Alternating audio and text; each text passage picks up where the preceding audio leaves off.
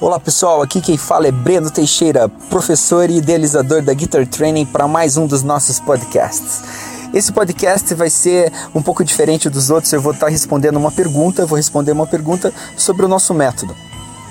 A pergunta é a seguinte: se o aluno aprender de forma mais é, simplificada uma música, não faz com que ele acabe ficando preso uh, nessa forma de tocar e depois não queira aprender essa música do jeito dela original? Bom, a resposta é não. Não por quê?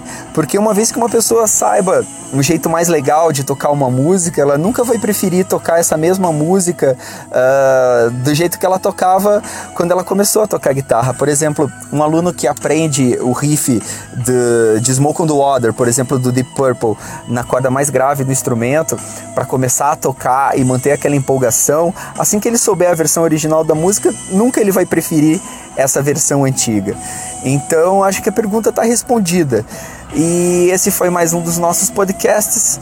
Dessa vez trazendo para vocês mais um pouquinho sobre o nosso método e sobre a nossa forma diferente de ensinar guitarra, violão e baixo. Grande abraço a todos e até o próximo.